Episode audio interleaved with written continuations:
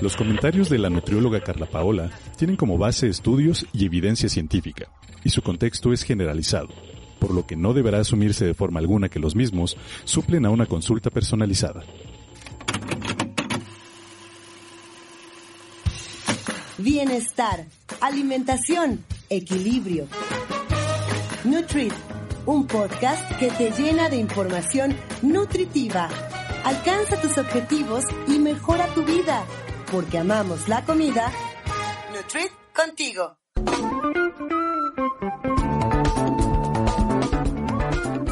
Amigos de Nutrit, una semana más con ustedes en esta segunda temporada y en este episodio número 4. Recuerden que toda la temporada 1 ya está en nuestro canal de YouTube. Ahí están todos los episodios y eh, no duden en escucharlos y compartirlos porque esto es información que nutre. Y bueno, en este episodio vamos a dedicarlo a la obesidad porque ya se acerca, cuando ustedes nos escuchen, en esta semana lo hicimos porque se acerca el Día Mundial de la Obesidad entonces va a ser acerca de la obesidad. Y bueno, antes de comenzar les voy a dar algunas estadísticas de obesidad y sobrepeso en México que sacó la encuesta nacional de salud y nutrición del 2018. Que bueno, ahora con todo, con, con la pandemia y todo esto, pues ya estas cifras se ven un poco afectadas porque pues ya llegamos, México llegó a ser el país número uno en obesidad. Eh, y bueno, las entidades con mayor porcentaje en esto de la obesidad y sobrepeso fueron Veracruz, Quintana Roo, Colima, Sonora y Tabasco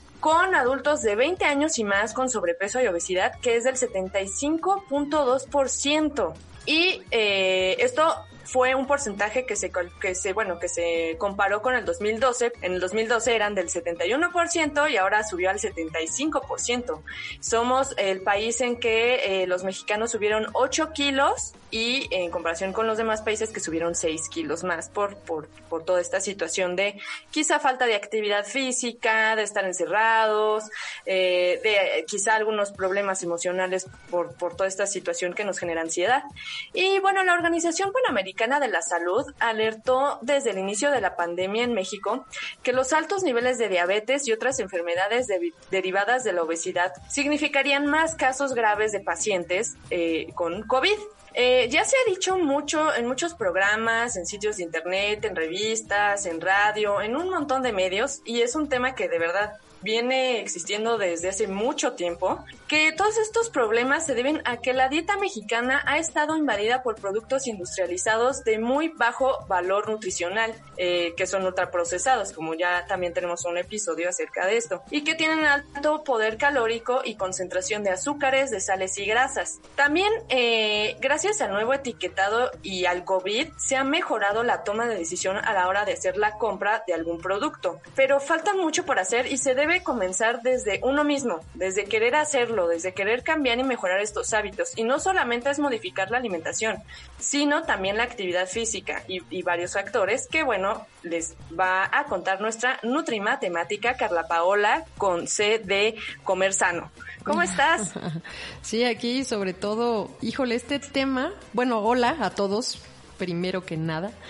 Sí, sí me impactaron tus cifras. O sea, es algo que, que cada encuesta de salud y nutrición, cada que se hacen estas, eh, estos, mm, cada que salen las cifras, pues son como más, mm, a mí la verdad sí me, me queda como un sentimiento, sentimientos encontrados en cuanto a eh, que es una, asusta pensar que siete de cada diez pueden tener sobrepeso u obesidad. O sea, volteas a ver como a tu familia, tus amigos. Antes, pues la muestra que yo tomaba era el metro, porque me encantaba andar en metro y era lo que yo usaba. Entonces, eh, ahí era donde yo sacaba justo mi muestra y pues yo pensaba, ok, si siete de cada diez de los que estamos aquí tenemos sobrepeso, o sea, en serio, o sea, era así tan aplicable como ir contándolos. Y, y sí, o sea, sí es como... Mm, como algo alarmante y sobre todo, como tú dices, ahorita con el, si ya de por sí las cifras eran em, de miedo, ahorita con el tema de pues te quedas en tu casa, yo ya no uso el metro, ya ni siquiera camino para, para llegar al metro o, para transportarme, ya ni siquiera salgo a caminar. Nada, exacto, o sea, ya ni siquiera, ajá, tengo que subir escaleras, ya ni siquiera tengo, nada, nada, nada, de verdad. Ni a la tienda ni a la tienda ni, al, ni a ningún lugar porque todo tiene servicio a domicilio. Entonces, claro, te hace pensar en Wally, ¿no? Eh, justo, justo, o sea, todo el tiempo estoy pensando en Wally. O sea, todo el tiempo estoy pensando que somos esos. O sea, que si es un futuro no lejano.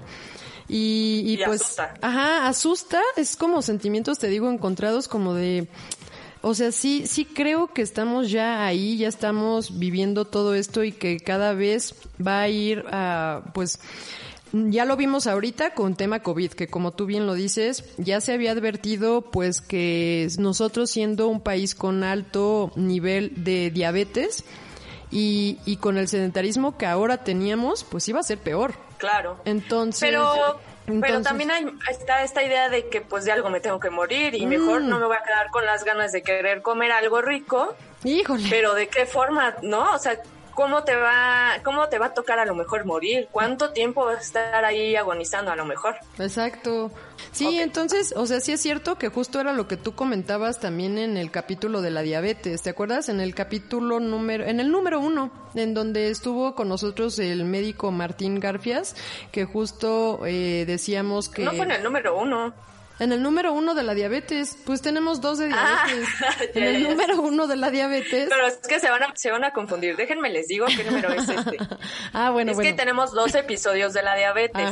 Parte uno y parte ah, dos. más bien pero lo encuentran como... Eh, dije episodio uno en lugar de parte uno de la diabetes. Sí. En, nuestro episodio número 32 de la temporada 1 es la diabetes. Si tú estás en riesgo, ¿cómo saberlo? Exacto. Entonces... Sí, mencionabas justo eso, o sea que era mucho la mentalidad de, de, los mexicanos y de, bueno, de los humanos, el hecho de decir, es que de algo me he de morir, o sea, y si yo se me antoja una gordita de chicharrón, pues me la voy a comer, porque yo no sé, este, si de todas formas me voy a morir, yo no sé mejor si voy a estar. Entonces, más vale me la empaco. Sí, tal cual, tal cual, tal cual. Yo no sé mañana.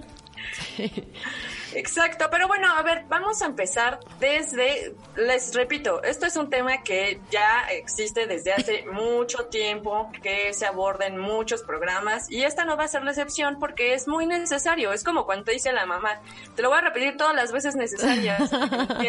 qué razón tenían, ¿eh? Las mamás, qué razón. Es que de verdad, o sea, si supiéramos que ya es algo, algún tema superado, pues ya, o sea, ya pasas a otra cosa. Vamos a entrar de lleno, preguntando tú que eres la experta, que nos digas qué es la obesidad. Bueno, pues sí, debemos partir eh, pues desde el concepto de qué es qué es la obesidad y que eh, pues justo para que podamos diferenciar e identificar y, y, los que nos escuchan, pues también como hacer un examen de conciencia de, ¿acaso yo seré obeso? Yo estaré Claro, porque ¿sabes qué?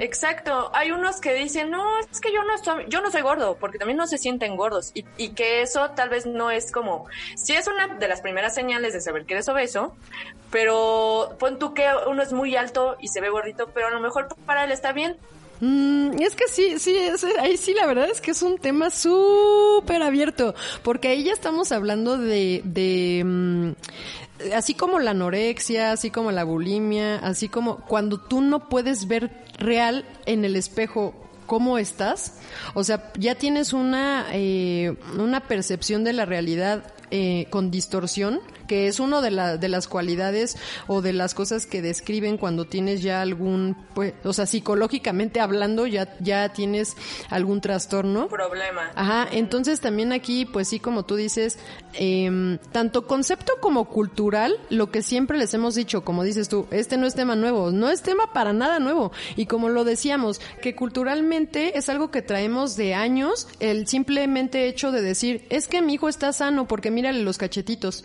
Y de, de, híjole, ¿qué te Está rosita. Ajá, no, y está, o sea, y sí tiene cachete. O sea, pero si lo ves delgado es de, "¡Ah! hijo, no te están dando bien de comer en tu casa. Ay, esa mujer con la que te casaste no te está dando bien de comer. Entonces, o sea, Clásico. Ajá, y, y no es eso, o sea, ni los niños ni los adultos por por tener un poquito de sobrepeso es que estamos saludables, ni una ni otra. Acuérdense, existe la salud en todas las tallas, en todos los tamaños de cuerpo. No quiere decir que una persona con eh, con sobrepeso está saludable, ni tampoco quiere decir que una persona con que tiene aparentemente un eh, cuerpo que sea B delgado está saludable. Tampoco quiere decir. Entonces, esto va más allá y justo pues deriva de, de la definición que les decía, porque pues la obesidad es una condición caracterizada por el exceso de grasa corporal, cuya disfunción ya afecta pues a la salud física y psicosocial de una persona, porque aquí entra todo, o sea, no nada más es cue- cuestión de, sí, se caracteriza por el exceso de grasa, Sí, ya te, eh, igual la OMS nos dice que sí es una acumulación anormal, excesiva de grasa. Nuestra norma oficial mexicana 08 también nos dice que es una enfermedad que se caracteriza, y aquí ya lo dice así, enfermedad. Es Y una además enfer- que también ya está en pandemia. Exacto, sí, claro. Entonces aquí es una enfermedad que se caracteriza por exceso de masa grasa en el cuerpo. O sea, ya vemos eh, tres conceptos que todo coincide con que es una enfermedad y que se caracteriza por exceso de grasa. Entonces, esta pues sí, sí como, como los conceptos nos lo dicen, es una enfermedad crónica. ¿Por qué crónica? Porque no es como la gripa que nada más te da una semana. O sea, es crónica, te dura mucho tiempo. Entonces, eh, pues sí, esta, eh, como es una enfermedad crónica que te dura, es constante, eh, no se va a curar como tal, se va a controlar. Es como la diabetes, es como la hipertensión, es una enfermedad así crónica como estas. ¿Sí me explico? O sea, que, Claro. que, que va a durar. Eh, y que sí se puede controlar, claro que sí. Entonces, eh, eh, igual, eh, los conceptos seguimos viendo que es incremento de masa grasa, eh, que hay cambios en forma corporal, que hay cambios en perfil de lípidos, o sea, pero siempre está como muy marcado este tema de exceso de masa grasa. ¿Ok? Entonces, Claro. para que nos quede como ese, ese tipo de, de concepto que, que va relacionado a, o sea, obesidad va relacionado con exceso de masa grasa. Así quédatelo. Y también eh, hablando de estos problemas eh, psicológicos de que no nos damos cuenta, ya hay una persona que se da cuenta y que le dice, oye, ya mejor ve al médico o al nutriólogo, porque esto sí tiene que ir más de la mano con un médico especialista y el nutriólogo, porque pues obviamente, ¿no? Hay que mejorar los hábitos de, aliment de, de alimentación. ¿Cómo se va a diagnosticar? ¿Cómo vemos a, a- cómo le vamos a decir también a, a- a esas personas de, oye, ¿por qué no vas al médico? No vaya a ser que tengas tus algunos niveles elevados de algo, no sé de qué más, pero que se suban. no voy a hacer que tengas niveles altos de algo. pues sí, ¿no? Como de qué sé yo, no soy la especialista, pues ve a que te a que te atiendan, porque ya es obvio, si si hasta en la noche te, te cuesta trabajo respirar, subir las escaleras, sudas un buen, pues sí ya es como de, oye, Como que ya no te bien. estoy viendo normal. Como que ahí hay algo. Exacto. Sí, exacto. sí, Tú sí. que eres la que sabe cómo se va a diagnosticar esto. Pues mira, bien lo has dicho, sí se tiene que derivar eh, no nada más con el médico, no nada más con el nutriólogo, porque lo primerito que piensas en cuando ya te aprieta el pantalón es, "¡Ah! ya, tengo que ir al nutriólogo, tengo que ir a... O a No, seguir la dieta de revista. Ajá, sí, exacto. No neces es que es que la obesidad es multicausal y no se puede nada más eh, eh, derivar a un a una persona de la salud y ya, o sea, un especialista de la salud y ya. Esto es médico, es nutriólogo, es psicólogo, es eh, dentista, ya habíamos Activador dicho, físico. acuérdate, Sí. activador físico, eh, es muchísimo y de ahí depende de qué ya consecuencias tienes por la obesidad, porque si tú ya derivado a que no te cuidaste y llevaste algún tiempo, o sea, no, no cuidaste más bien la enfermedad, no tú de, ay, qué responsable eres, sino tú, o sea, tu enfermedad como, como obesidad ya derivó en consecuencias como, bueno, pues ya tienes resistencia a la insulina, ya tienes síndrome de ovario poliquístico, entonces vas a tener que ir con el ginecólogo, vas a tener que ir con el endocrinólogo, entonces, ¿sí me explico? Es una red Sí. de, de apoyo Sí, muy es una grande. suma de un montón. No es solo el Una nutriólogo. cadena. Sí, exacto. Claro. Es una cadena de apoyo que, que tienes que tener para, para poder llevar a la obesidad pues a, a buenos términos, a un buen control, digamos. Ahora, Y la para- verdad es que se ha Sí. visto en casos en los que de verdad, porque los pasan en la tele, o sea, la verdad, que ves un gordito que, que se apunta así de yo me voy a super cuidar y ahora sí voy a cambiar, sacan todo de su refri, les cambian todo lo de su alacena porque todo lo que están comiendo la verdad es que no está bien. Vemos muchos que, que comen cosas ya hechas solo para calentarlas en el microondas, que sí ayuda al humano a poder vivir en este acelerado mundo, pero no está bien. Entonces, cuando yo sí he visto que cuando se quiere, hasta en dos meses ves resultados. Claro que sí, yo lo he visto también, yo es mi pan de cada día, hermana. Entonces, en serio, en serio que sí, y, me motiva muchísimo. anima a seguir. No, de verdad, a mí me motiva. O sea, de verdad, cada mañana digo, si él pudo, yo puedo, vamos. O sea. Y, y, y luego si ves estas estadísticas dices, bueno, ¿y entonces en qué fallé? No, a ver, y fíjate que sí, ¿eh? O sea, sí, ahorita como que sí me, sí me agarra el, el sentimientos encontrados que, les, que te decía hace rato. O sea, que sí siento como tristeza de... O sea, en, en el sentimiento encontrado a lo que voy es que en, en un lado me dice mi corazón, sí, estás bien, escogiste bien tu profesión porque hay mucho mexicano que ayudar y está padrísimo ayudar. Pero por otro lado, o sea, porque me queda claro, o sea, pues somos el número uno del mundo. Y, por otro lado. mucha clientela. Sí, ah, o sea, yo pensaría, yo justo, ahí es en donde, donde me entra eh, ese encontrón. O sea, donde, donde digo, bueno, ¿y dónde están? O sea, sí vienen, sí, sí los que están, de verdad, eh, hemos hecho un equipo bien bonito en donde nos apoyamos de todos los lados, porque esto, así como lo decíamos, o sea, tiene mucho que ver psicológicamente el cómo nos sentimos. Y se vuelve un círculo vicioso, virtuoso, en donde tú eh, te miras al espejo y dices, no me gusto, y entonces no sigo, y después eh, pues es como una motivación eh, conjunta en donde dices es que voy súper bien y entonces con, empiezas a comparar todas las, eh, las sigues y sigues. exacto. Y no nada más por fotos no nada más tanto por cómo te veas que impacta obvio en la, psicología sino cómo te sientes que tienes más energía que duermes mejor como tú dices que ya no roncas que ya te puedes subir las escaleras ya corres ya puedes hacer ejercicio. ajá ya te puedes amarrar los tenis. De verdad cosas así que está muy padre, eso está muy padre. Pero bueno, para volviendo a tu pregunta que cómo se diagnostica, pues se ha utilizado como método por por su sencillez al índice de masa corporal que el IMC, que ya lo he, eh, lo en cada, ¿verdad? Sí, sí, sí. Pero este, o sea, es un diagnóstico, es un buen diagnóstico poblacional, porque de hecho quien creó a este IMC, al índice de masa corporal, fue un físico matemático que necesitaba hacer estudios poblacionales hace muchísimo tiempo y que dijo, bueno, entonces ¿cómo le hago? O sea, hace este índice que es bastante bueno, pero para cuando necesitas evaluar poblaciones, no individuos. en general. Exacto. Entonces, ¿por qué? ¿Por qué? Pues porque si yo te evalúo de esta manera a ti nada más, entonces no, no tiene, tiene pues mucha deficiencia al, al que yo nada más diga que una persona, ¿tú cuánto mides, hermana? Que no sé. Yo mido eh, como entre 1,65 y 1,66. 1,65 y medio. Qué baba. bueno, no, pero, a la pero, próxima que claro, te mido. ¿Ah? A la próxima ah, sí. Es que, es que ya ves que dicen que con edad nos vamos haciendo chiquitos. Yo medía dos metros, pero ahora... no, porque es que, o sea, este índice nada más lo único que me dice es que para ti, que mides 1,65, pesar 63 kilos, está bien. O sea, te tiene bien. Y ya, y entonces tú dices, ¡uh! Estoy bien, mi MC dice que soy normal, ¡uh! A seguir comiendo, vámonos. Y no estoy evaluándote cuánta grasa tienes. O sea, en ningún momento te dije, oye, espérame, espérame.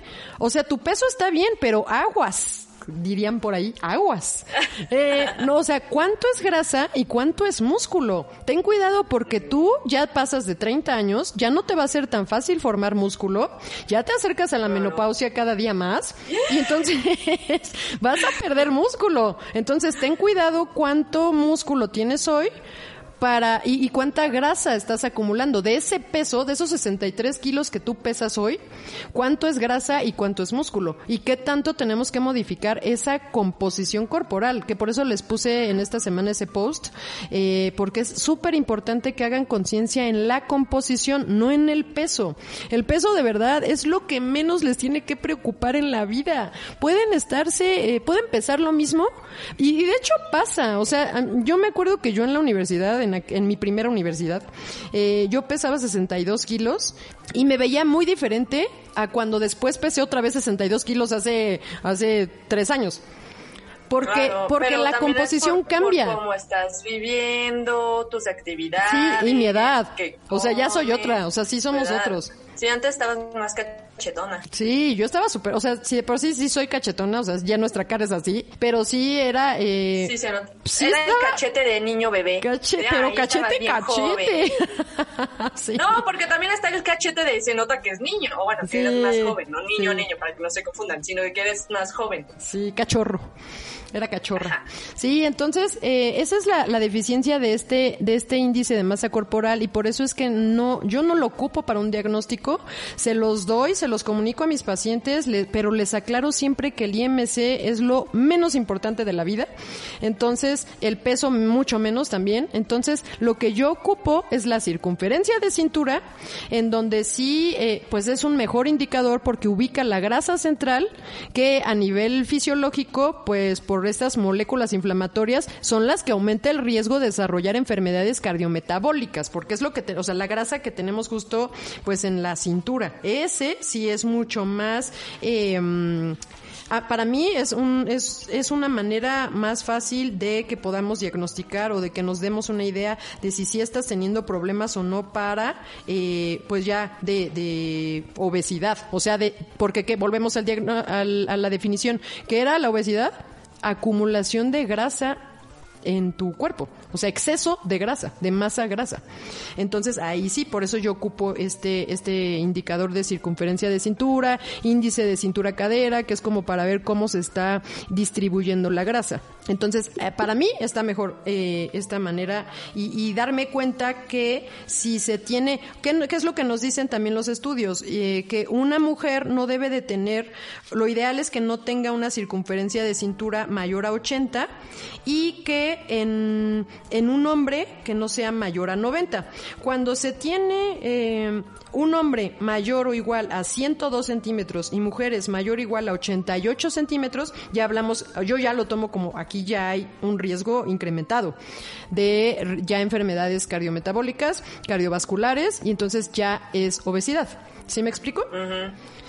Ajá. Y, y otra cosa que se puede utilizar, que se ocupa, digo, de hecho, como diagnóstico, es tomar el cuello, el perímetro del cuello en algunas personas. El problema que hay aquí es que aún no hay puntos de corte.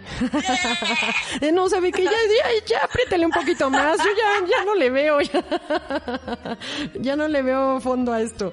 Mejor apriétele. Entonces, eh, pues, pero aquí, pues Sí. como no hay puntos de corte determinados para la- todas las poblaciones en- y no hay como suficiente correlación clínica, no es como tan u- utilizado por eso mismo.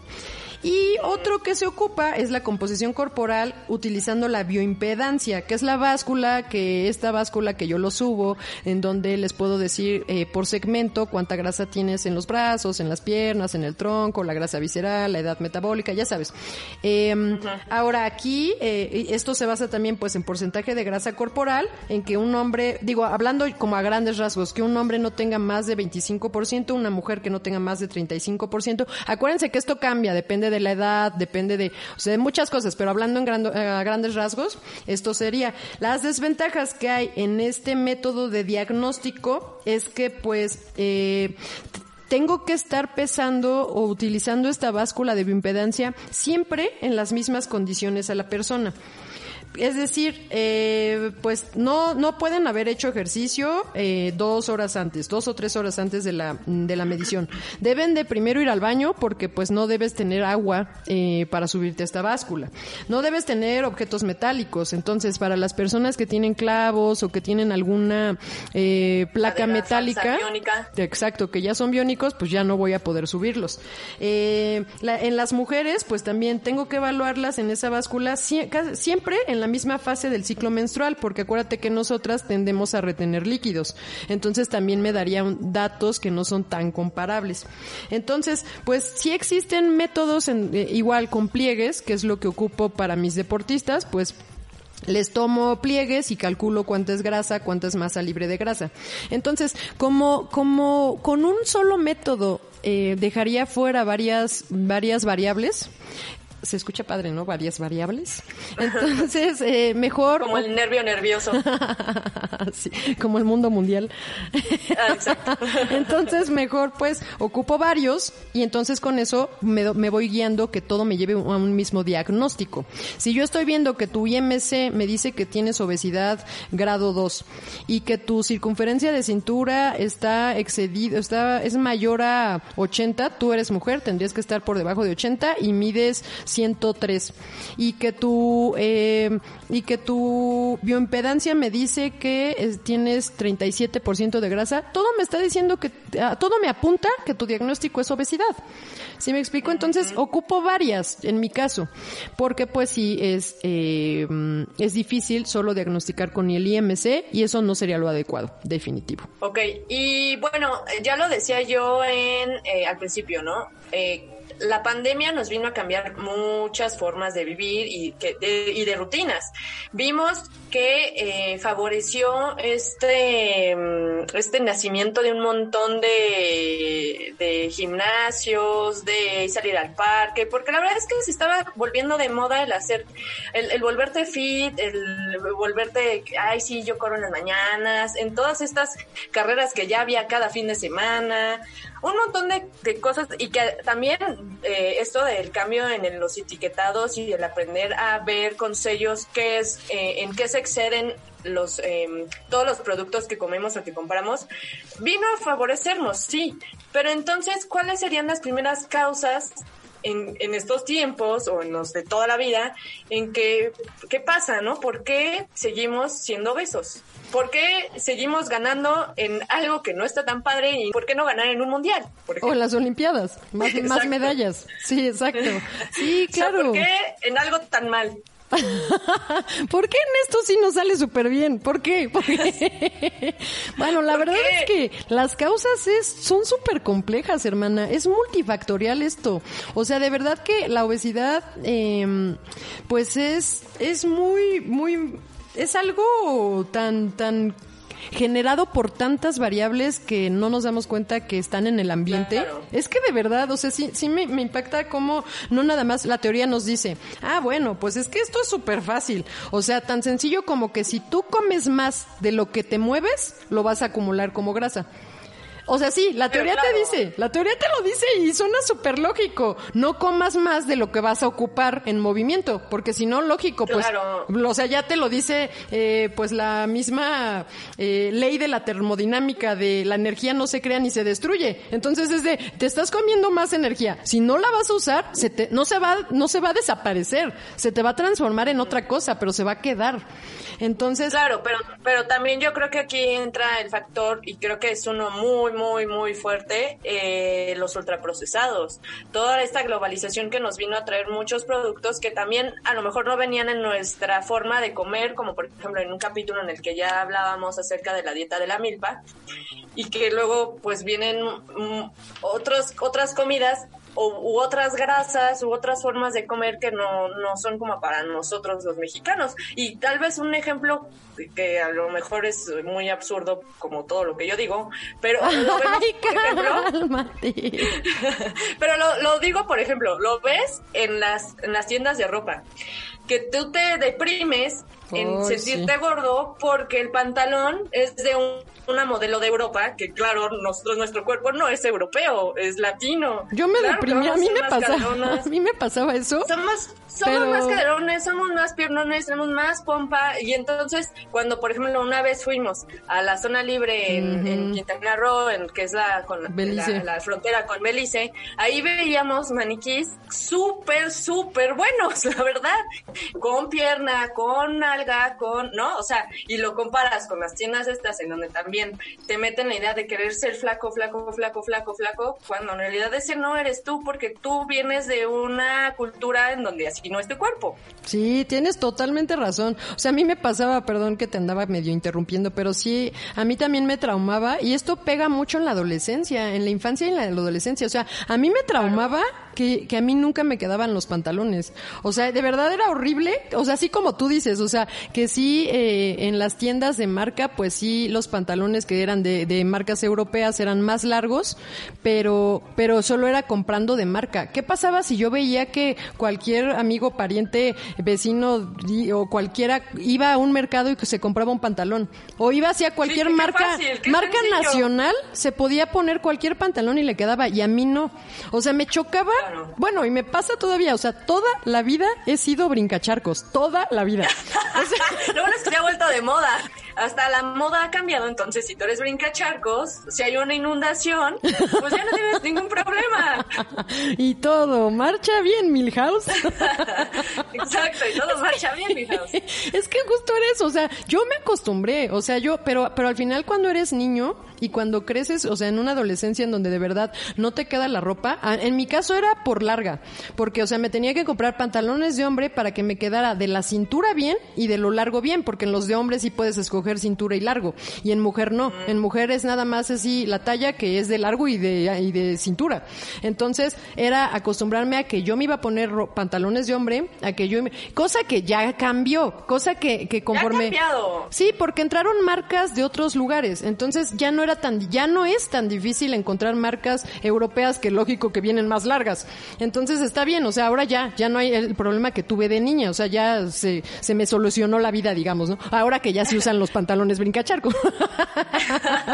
Sí, y que ya No, me pero también te cambia la idea. También, no, pero también cambia la idea en el que creces y dices, "Ay, ya no voy a estar pensando en, o sea, uno se debe de vestir pensando en ti y no en alguien más. La moda la que te acomoda.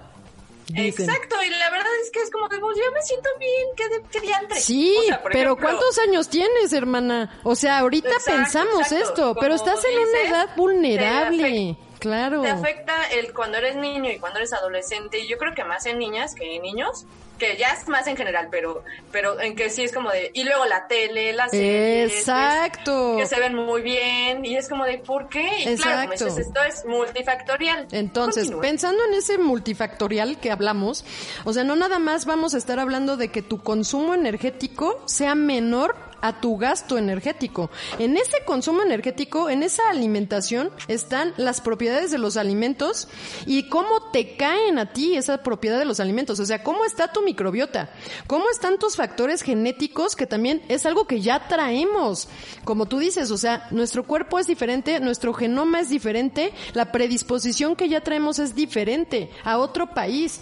Entonces también eso pues va a cambiar eh, pues en, en todo y, y también pensando en los químicos ambientales que tenemos, pensando en nuestro medio ambiente, en los aspectos psicosociales, en la etapa de la vida que estamos, en los fármacos que podemos estar tomando y que también afectan el peso muchas veces. Entonces son muchísimas cosas las que nos hacen, o sea, y ahí métele el tema COVID. O sea, el, sedentarismo eh, al que nos pues nos orilló estar en nuestras casas. Entonces, todos la esos ansiedad fa- de Ajá, este, ay, ajá, quiero ajá. estar al lado del refri comiendo Exacto, porque exacto. necesito algo en la boca. Exacto. Que Entonces, también pasaba en las oficinas. Pero Sí. ahora súmale Sí, pero ya era algo que se tenía controlado. O sea, sí pasaba en las oficinas y pasaba que se bajaban a la tiendita o al puestito de, del señor de allá abajo que pues les vendía los dulces y que pues sí, ya sabías qué comprarle. Pero bueno, cambió, cambió, eh, nos movieron esa, esa dinámica que se traía. Sí. Entonces, y, y, y el gasto energético, o sea, la- pensando que todo lo que dijimos ahorita era el consumo energético, ¿no? O sea, todo lo que tú te comiste, ¿cómo, cómo cambia? Eh, porque no nada más es comérselo, sino cómo va a reaccionar en tu cuerpo. Ahora, aparte de eso, el gasto energético eh, habla de cómo es tu metabolismo. Ahí también son factores genéticos, es tu composición corporal que también es genético, los fármacos que también, a lo que les decía, cómo te pueden afectar tanto para ganar peso como para perderlo.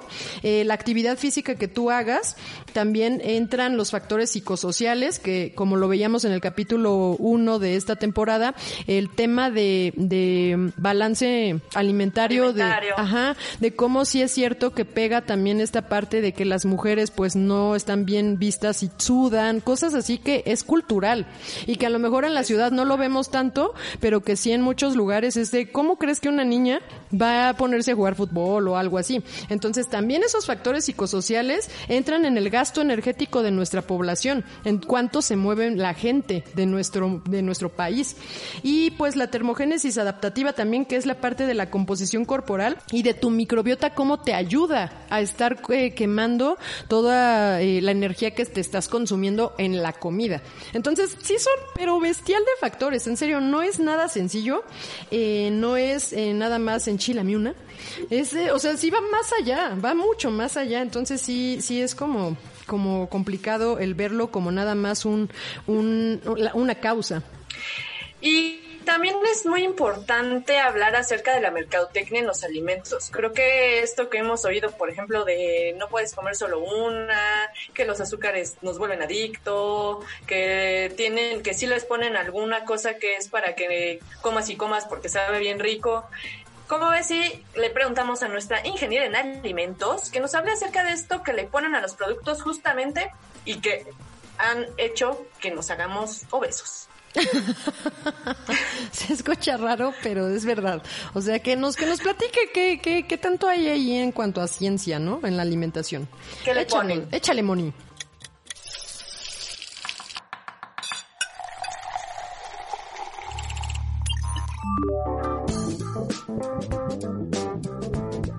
Hey, bandita Nutrit, les habla su ingeniera en alimentos favorita. Así es, yo. Hoy hablaremos de algo llamado glutamato monosódico. ¿Alguno lo ha escuchado o leído en las etiquetas de sus productos? ¿Saben qué es, cómo funciona, cómo se come y para qué? Sí, no, quién sabe. Bueno, pues por si las moscas, vamos a abordarlo, ¿les parece? ¿Están listos? El glutamato monosódico es una sal que proviene de uno de los aminoácidos no esenciales más abundantes de la naturaleza. Recuerden que aquí tratamos puras definiciones que seguramente vimos todos en la secundaria. ¿Se acuerdan de los aminoácidos esenciales y no esenciales? Bueno, pues este pertenece o proviene a uno de los no esenciales llamado ácido glutámico. Este se ve presente en jitomates o en champiñones y en otro tipo de productos. Este material llamado glutamato monosódico brinda un sabor llamado umami. ¿Y qué es umami, Moni? Suena personaje otaku, ¿verdad? Pues no, no sale en ninguna serie japonesa. Este sabor es uno de los cinco gustos básicos y como su nombre lo indica, son básicos. Básicos en el sabor que percibimos a diario. Y estos son salado, dulce, ácido, amargo y por último tenemos el umami. Cada uno de ellos tienen un personaje que los caracteriza en tu cocina. Y estos son la sal para el salado, el azúcar para el dulce, el limón o ácido cítrico para el ácido, el café para el amargo y por último tenemos el glutamato monosódico que caracteriza el umami. Este glutamato también se conoce como ajinomoto y más adelante van a saber por qué con ese nombre. Vámonos ahora a nuestras clases de historia. Este producto se descubrió en 1908 por Kikunae Ikeda. Ustedes disculpen que no pueda pronunciar tan rápido los nombres japoneses. A partir de un alga, ¿saben? ¿Y cómo fue que el profesor tuvo la brillante idea de aislar este sabor? Bueno, pues él acostumbraba a comer caldo japonés, que presentaba un sabor peculiar, que para ese entonces no había sido descrito científicamente y no era igual a los otros cuatro ya descubiertos por el hombre y que mencionamos arriba, ¿se acuerdan? Así que él se quiso ver bien salsa y que lo aísla y lo llama umami. Y de hecho, tenía la patente el señor. Tiempo después fueron los hermanos Suzuki los que comenzaron la comercialización del producto bajo una marca llamada, así es, Ajinomoto. Actualmente, el producto se fabrica por medio de fermentación bacteriana. Es un polvo cristalino, se disuelve en agua fácilmente y no es higroscópico. ¿Qué significa que no sea higroscópico? Bueno, que no absorbe agua del ambiente y no se hace piedra, porque ese es un problema que se tiene en muchas materias primas y suele ser difícil manejarlas. Es estable a condiciones de proceso de los alimentos. ¿Recuerdan por qué es importante eso? Imagínense que metiéramos el producto a un proceso de alta temperatura y presión y el glutamato monosódico no lo aguantara y se derivara en sabores horribles o en separación de fases o en algo que nos pudiera perjudicar el alimento. Por esa razón es importante su estabilidad a las condiciones. Y lo es, lo cual hemos conversado es súper importante. Por sí solo no tiene mucho sabor, pero potencia el sabor de los productos e incrementa la preferencia de consumo. Escuchen esto, es súper importante. Incrementa la preferencia de consumo de los productos, haciendo que no puedas comer solo uno. ¿Les suena familiar? Ahora, pasemos a la clase de regulaciones. Este producto se considera aditivo y potenciador de sabor seguro para el consumo humano. Y ya sé las Sanborns, si tienen interés de leer un poco más para saber qué dosis son las que se recomiendan dependiendo qué producto, pueden googlearlo y encontrar el acuerdo de aditivos en donde podrán identificar las dosis por cada tipo de segmento. Así es que bien bandita, espero que la información haya aclarado sus dudas al respecto y si no, no duden en escribirnos, pregúntenos cualquier cosa, pregúntenos lo que necesiten saber del glutamato monosódico, porque como dice el buen Gandhi, vive como si fueras a morir mañana y aprende como si fueses a vivir para siempre. Nos escuchamos el próximo miércoles con más de Nutrit contigo.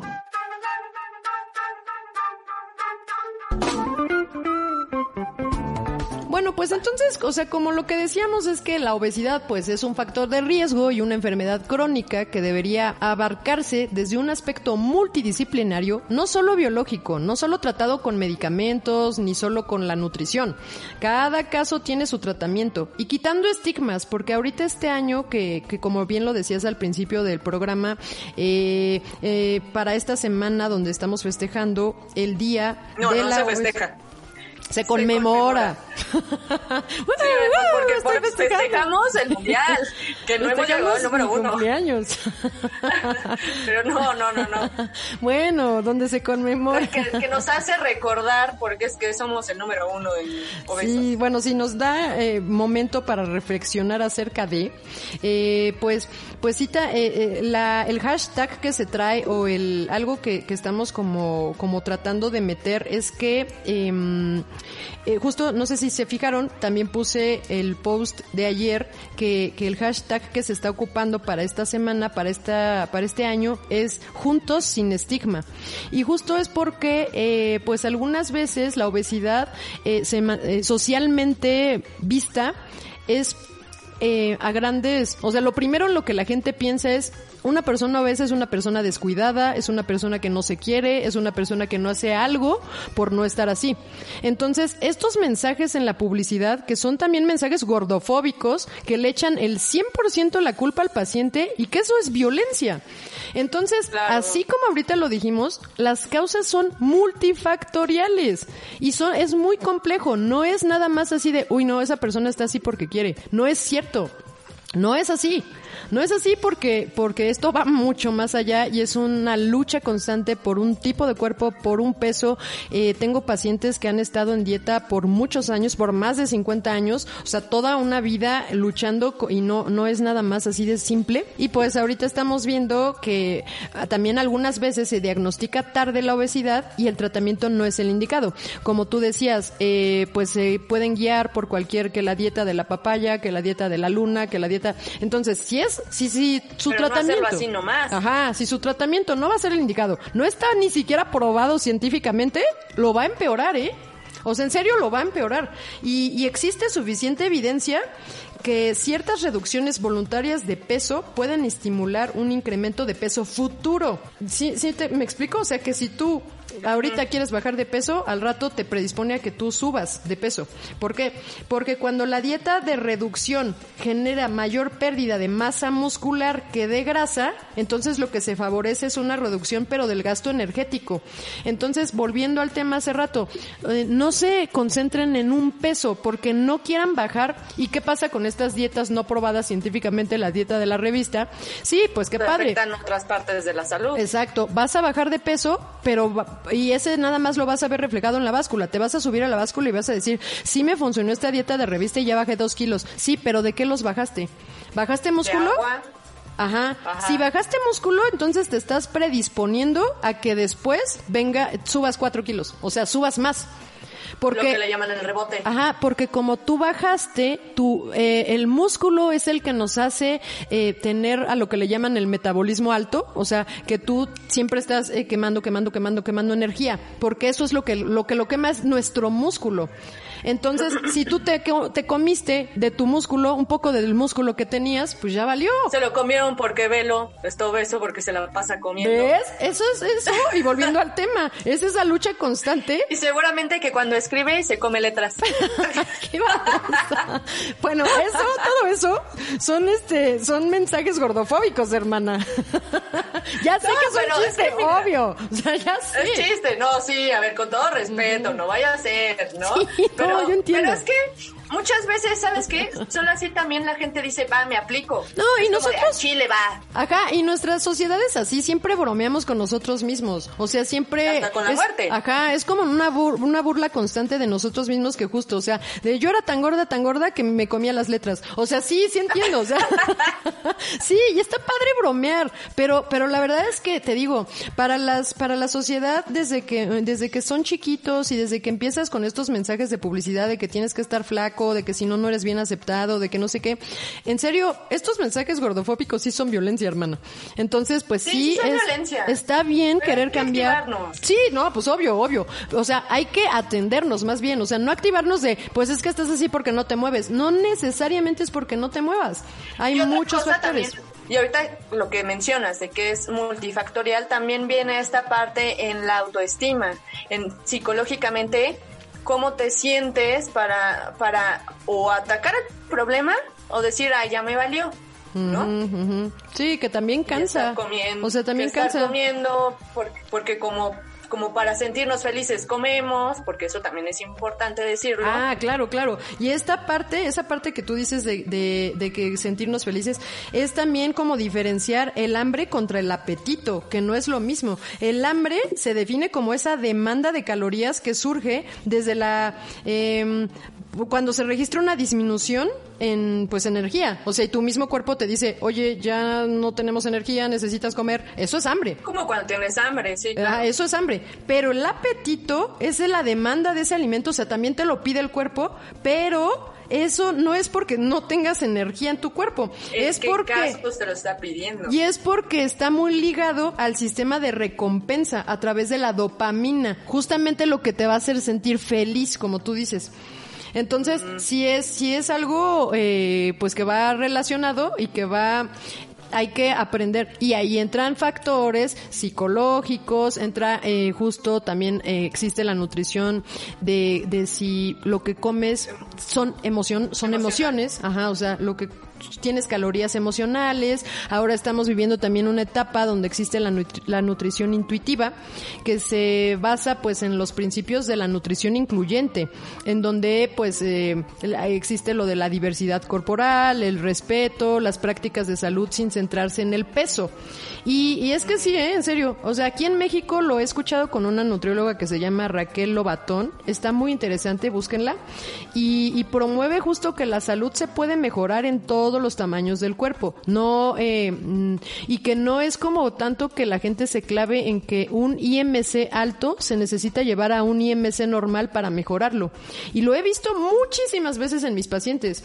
O sea, no, y por eso les digo, o sea, no esperen, si tú tienes obesidad grado 3 o grado 1 o no sé, no esperes que tengas un IMC normal y hasta que tengas un IMC normal vas a estar bien.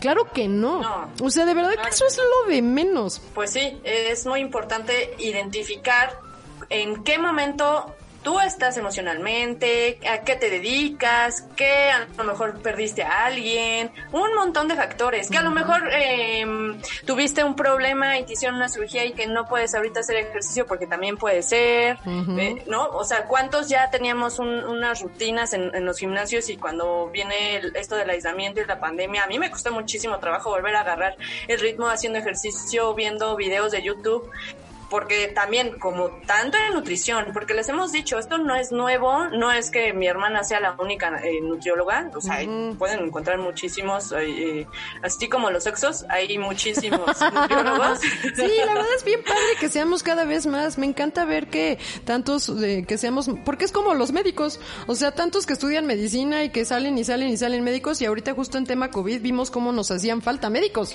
Claro, y también nutriólogos, es que deben de ir de la mano. Pero pues es- esto es educación. Y bueno, eh, aquí la pregunta es, ¿en dónde ubicamos nuestro objetivo? ¿En perder peso o grasa? Justo, justo, o sea, lo que acabamos de decir. Y ahí está, ahí es, ahí justo es en donde... ¿Le diste al clavo? Le diste al clavo, diría mi mamá. Sí, los pacientes comienzan pues ya a ubicar el tipo de cuerpo que tienen, la complexión que tienen, la distribución de la grasa, todo esto que acuérdense que es genético. Y pues te empiezas a conocerte, que eso para mí es lo más importante, conócete. Y toda la vida. Porque ya sabemos que toda la vida cambiamos también. Entonces, eh, algunos pacientes pues se obsesionan con su peso, por llegar a un peso ideal, descuidan músculo, ya vimos todo lo que les dije que puede pasar. Y la grasa ocupa más volumen, ¿eh? O sea, puedes pesar lo mismo, pero verte diferente, que, que también es lo que te decía, cuando yo pesaba 62 kilos en la primera universidad, me veía diferente a ahorita que peso 62 también. Bueno, ahorita ya no peso 62, ahora ya peso poco más. Eh, y... Pero acuérdate que no es el peso. Sí, sí, sí, o sea, yo entiendo, sí se siente feo subirte a la báscula y, ay, ¿cuánto subí? Pero es algo Pero que subiste tenemos... en músculo, si estás haciendo pierna. pues, Exacto, oye, exacto. Entonces sí es difícil, pero hay que irnos quitando ese estigma que tenemos de qué es un peso y qué no. Entonces, eh, pues no se es un pesen. peso y dos pesos. Entonces no se pesen todos los días. Pues de un día para otro acuérdense que también puede cambiar eh, el, peso que te da la báscula por el agua, por la comida, por la digestión, por el aire. O sea, el indicador del peso no muestra nuestros avances y lo que sí puede es desmotivarnos. Entonces, por favor, no se pesen todos los días, eso no, no es lo más saludable del mundo. Que, pues, que aquí yo debo decir que yo fui de esas personas. Yo sí me empezaba a diario. Y sí decía, "Ah, no, no puede ser. Y que también da- depende mucho la calidad de la báscula. O sea, no es por nada, pero también depende de la, de la calidad y de dónde la vas a ubicar en Más tu bien casa. eso, ¿eh? ¿Dónde la pones? Si la pones en alfombra, se distorsiona mucho más la, el peso. No la pongan en alfombra, porque a veces pesan dos kilos menos y están bien felices. Y es la alfombra. Entonces, pónganla en piso. En piso. cómo vamos a usar. Sí, sí, exacto. Y fíjate que no es tanto eh, la calidad de la báscula, más bien cuánto, eh, qué tanto la mueves para barrer esa parte del piso, qué tanto le, le pegaste con la escoba cuando estabas barriendo, qué tanto, quién se subió, o sea, todo eso que sí la puede descalibrar, pero no, no importa, eh, o sea, hay unas que yo he visto muy baratas de estas típicas de cristal de baño, ya sabes, las, las clásicas básculas normales sencillas de 250 pesos, con eso tienes, nada más que no la estés moviendo. Y siempre pésate en el mismo lugar y no, de verdad, Sí, ¿eh? porque se descalibra, ¿no? Ajá, sí, se descalibra. la- Sí, entonces nada más sí acuérdense que van a existir siempre factores que no vamos a poder controlar, co- como cuestiones hormonales, medicamentos, enfermedades, emociones que sí podemos controlar, que vamos a aprender a ir, a, a ir controlando, que sí nos va a estar ayudando eh, en todos los aspectos de nosotros, de quiénes somos nosotros. No solo somos un peso. Entonces, esto es algo multidisciplinario y pues eh, era con la idea que quería que se fueran eh, en esta semana donde se conmemora pues la, la obesidad en el mundo. Y cuando nos oigan, no necesariamente en esta semana que no diremos cuál, porque uno nunca sabe cuando nos Cierto, vuelvan a cierto. escuchar. Buen punto. Sí, no, es un tema que, como les decimos, ya es repetido, ya es escuchado mil veces, pero ¿por qué es que lo seguimos oyendo? ¿Qué es lo que pasa? Sí, sí, qué falta, qué falta que no, que no, las políticas públicas nomás no. O sea, si ya tienen este los, los sellos, si ya tienen, ¿por qué seguimos comprando esa calidad de alimentos? ¿Por qué siguen siendo baratos? ¿Por qué siguen siendo deliciosos? Porque además ya escuchamos en, en el, en el episodio de la dieta de la milpa que tampoco no es que dejemos de comer los tlacoyos o dejemos de comer este sopes o estas comidas muy mexicanas. No es eso. el pozole. Es cuánto, cuánto vamos a comer Sí, aquí. las es cantidades. Parte y comparte. Definitivo, y cuenta y descuenta. Son cantidades. O sea, aquí, de verdad, esto es, es la base de todo. Come lo que quieras, pero equilíbralo. Claro, y además también decirlo, también no comas porque, o sea, porque eh, otras ocasiones también lo has dicho que también es eh, social, ¿no? Como de vas Sí, a ir claro. a una fiesta o por una fiesta en Zoom y que todos piden pizza o algo, pero si a mí se me antoja, Sí, es que No es les voy a copiar. O, o también, ¿sabes qué he visto ahorita mucho? Que ahora en las reuniones de Zoom, como que se obligan a beber. Que digo, qué vaya tontería. O sea, ¿y por qué Ay, bueno, tienes pero ahí puedes fingir que sí Ajá, tienes tu vaso. Exacto, yo les digo, pero o sea, ok, si nadie te está oliendo el vaso, ¿por qué rayos no te sirves agua? O sea, sí, o sea, la sí. pantalla no es un rascahuele como a ver en qué nivel está de tu alcohol, tu- ¿no? No. Si yo lo hacía en las fiestas y de todas formas, aunque eran físicas, yo me servía mi agua y aún así creían que estaba tomando alcohol. Entonces, sí. ajá, entonces, o sea, como ahora que es más fácil, que son este virtuales, pues nadie te va a oler y puedes fingir que ya estás bien borracho. O que estás masticando, ¿no? Tengo comida. Es que te viste hermosa moviendo el bigote. Me encantaría poder poner un GIF en este momento para que lo vieran. es que, es que como ustedes saben, desde la semana pasada estamos grabando por Zoom. Exacto, entonces este, si escuchan este, raro es por, por cuestiones de fuerza, de fuerza mayor. Yo pensé de fuerza bruta. por esta tosecilla Pero bueno, pues, eh, esperemos que de esto que hemos hablado se les quede algo, les surjan dudas, nos escriban, se acerquen con la nutrimatemática. Como dices, esto es multidisciplinario y así como vamos a hacernos eh, pruebas para saber cómo estamos de sangre, de lo que sea, de, de colesterol y todo eso, o sea, es dejarle de tener miedo al resultado.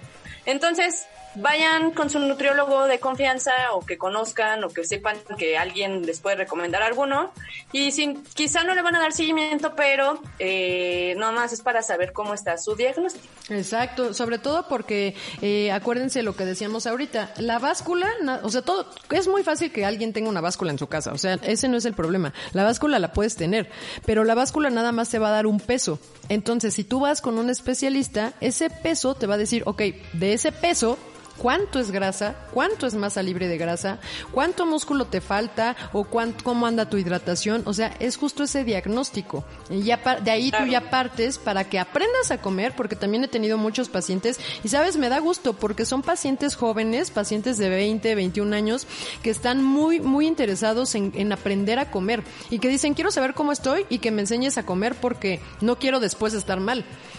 Claro, y parecería que es como como de chiste, ¿no? Como voy a aprender a... Por ejemplo, yo digo, es que yo no me sé reír porque siempre me da hipo, pero pues así de simple, no sabemos comer, no sabemos correr, todo debe de tener una cierta eh, técnica de cómo Sí, sí es cierto, son algo como muy sencillo, como muy normal porque todos los días, todo el tiempo comemos, pero no es así de simple, no nada más es de cómete eso. Y, y bueno, pues ya vieron que sí es un tema que se ha hablado mucho, no es nuevo, y nosotros nos vamos a despedir diciéndoles la nueva triada. ¿Qué es lo que nos debe de dar la alimentación, hermana? Nos debe de dar energía, nutrientes y placer. Así es, así de fácil. Entonces, eh, escúchenos, compártanos y recuerden que... Nutrit contigo. Búscanos en Instagram, Facebook y Twitter como nut.carlapaola. Nutrición para la vida real.